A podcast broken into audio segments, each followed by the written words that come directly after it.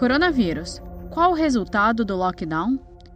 A questão, doutor João, é que a gente faz o lockdown agora, um isolamento mais sério agora, mas para ver o resultado daqui a 15 dias. É isso que as pessoas muitas vezes não conseguem entender.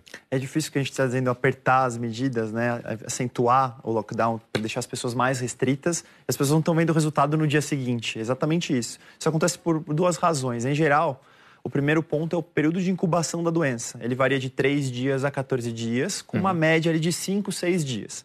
Então, se a pessoa se expuser hoje, vai demorar uns 6 dias mais ou menos para ela ficar doente.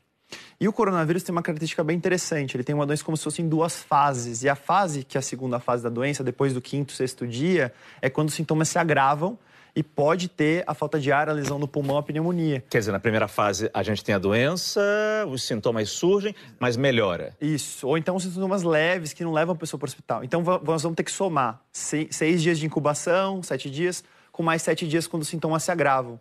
Então o resultado da quarentena ele vai aparecer em duas semanas. Então, quem, uma pessoa que não se expuser hoje, a gente só vai ver que ela não se expôs e não está infectada daqui uns 15 dias, mais ou menos. Então, as pessoas não estão percebendo, mas o resultado da quarentena está sendo demonstrado com a curva se desacelerando, subindo menos. E o que a gente faz bem hoje, se fizer bem, diminui os casos lá na frente. Saiba mais em g1.com.br barra coronavírus.